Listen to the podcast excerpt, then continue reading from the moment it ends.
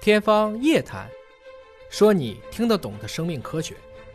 欢迎您关注今天的《天方夜谭》，我是向飞，为您请到的是华大基因的 CEO 尹烨老师。尹老师，你好。小伟同学好，现在人口老龄化的问题越来越严重啊，那么对于中老年人比较担心的一个话题，尤其是中老年的女性啊，对骨质疏松嗯，这是一个问题。说老人最怕什么？最怕摔跤啊，就怕摔摔一下之后就就骨折了，是啊，这个情况是比较呃常见的一个情况。那么怎么样能够不骨质疏松呢？之前很多人就说补钙啊、晒太阳啊、适量的运动啊，当然这个都很好。现在有一个新的研究啊，竟然是说补充益生菌能够让骨质疏松的情况得到缓解，这个让大家觉得益生菌是啥？有这个益生菌的这种含片一样哎啊补充剂哎，这个哎补充剂哎也有像酸奶啊，哎里边也含有益生菌。 哎，这个跟骨头有什么关系呢？是是，大家觉得骨头不是一成不变的吗？嗯，指甲变不变呢？变呢会变头发变不变呢？头发不是骨头呀，也是结缔组织，它会一直去长。嗯，所以以本身来讲，其实很多你感觉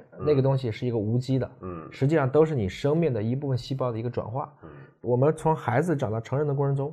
先是叫成长型的代谢，嗯然后逐渐的到平衡性的代谢，最后逐渐逐渐的得不偿失了。在这种情况下呢，你感觉比如说皮肤会长斑啦，嗯会有皱纹啦，那可能骨质也会疏松了。它是受人体的多种激素的影响，嗯所以为什么说很多更年期的女性会快速的进入到这个骨质疏松的状态？很大程度上讲，是因为雌激素的缺乏会导致整个骨质的流失，因为它会导致你很多骨内的一些免疫系统发生紊乱。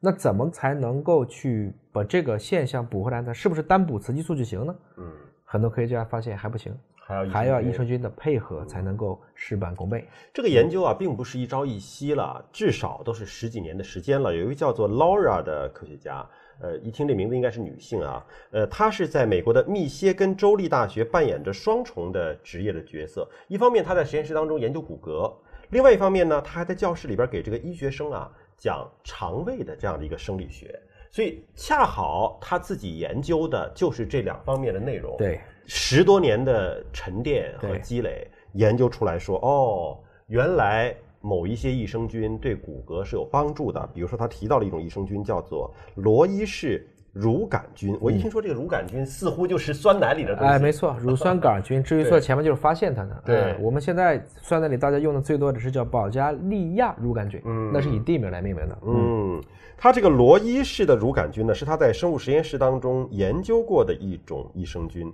那么他通过研究就认为什么呢？呃，这种益生菌不仅能够促进肠道的健康，它还有可能会改善骨骼的问题，就对双重都能够改善。这我觉得是一个特别了不起的研究，对而让微生物组学和人类的这个骨骼就产生了对话了。是啊，其实微生物和人类之间的对话，嗯，本身是要通过两个重要的要素来。第一个，你给菌吃什么？对，我们说一般你吃的很多的食物，实际上菌先吃了一遍，嗯很多的时候是菌的次生代谢产物才被你吸收掉。嗯所以这个点上，如果你想诱导益生菌，嗯我们就需要为益生菌想吃的这部分培养基，嗯我们通常称之为叫益生元。嗯益生元绝大部分来理解，比如说短链脂肪酸，嗯比如说一些长链的一些，这种人消化不了的多糖，但是细菌其实是可以消化的。就像我们以前说过，熊猫可以吃竹子，本质上讲是它肠胃里面的一些纤毛虫，它直接可以降解竹子当中的这种长链的这个多糖，这是第一部分，我给它喂什么？那第二个呢？如果这菌喂的好，它工作比较顺利，那么你整个肠道的微生态环境菌群多样性比较高。这种情况下呢，你的免疫能力、抵抗能力都比较强，它就处于一个促进人体的免疫平衡态的一个状态。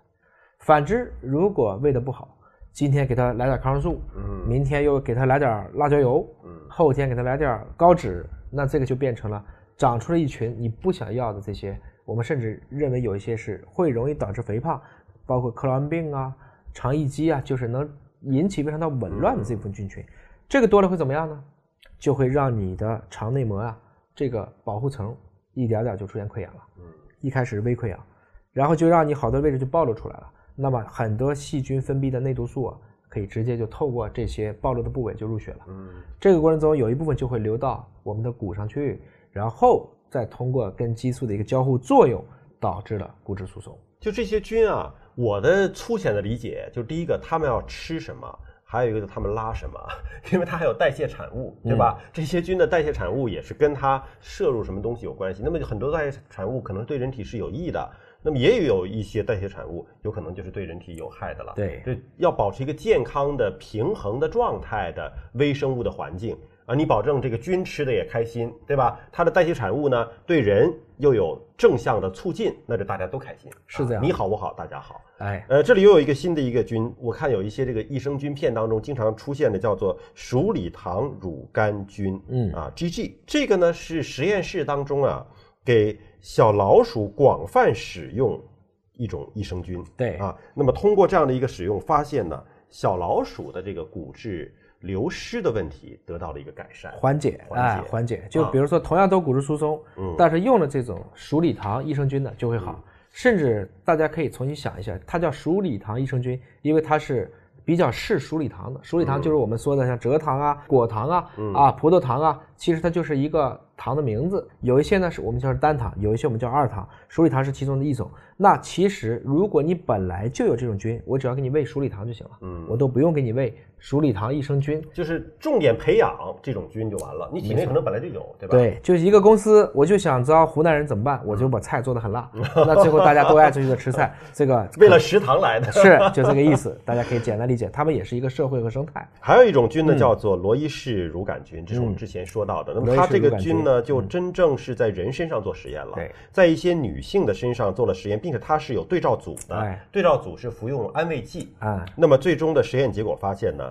对老年女性的骨质疏松的状态呢是有减轻的效果。哎，还是说缓解，它不是逆转啊，嗯对，就是说你要说通过益生菌就怎么让它补钙，那不是你没有钙啊，嗯你没有去给到绝对的营养物质，但是的确可以防止刚才说的因为雌激素缺乏所导致的骨量流失。变缓了，嗯，这个就是我们在临床上讲，这就是有缓解现象。其实这篇文章呢，它通过这种十多年的实验的研究的积累啊，它有很多的具体的生物学实验过程当中的一些数据、一些方法，在这里我们就不详细跟大家来解读了。给出一个结论，起码就说明益生菌的服用，呃，对人体的影响可能超出了我们原有的一些固有的认知。对原来觉得就是肠道的调节，对吧？你可能有这个便秘啊，或者有溏泻啊，那可能它对你的肠道是个双向的调节。后来发现呢，哎，对人的精神也有一些调节，因为有一些做这个抑郁症研究的，它恰好和一些肠道的症状结合起来之后，发现脑肠轴的迷走神经，哎哎，，对抑郁啊会有一些缓解，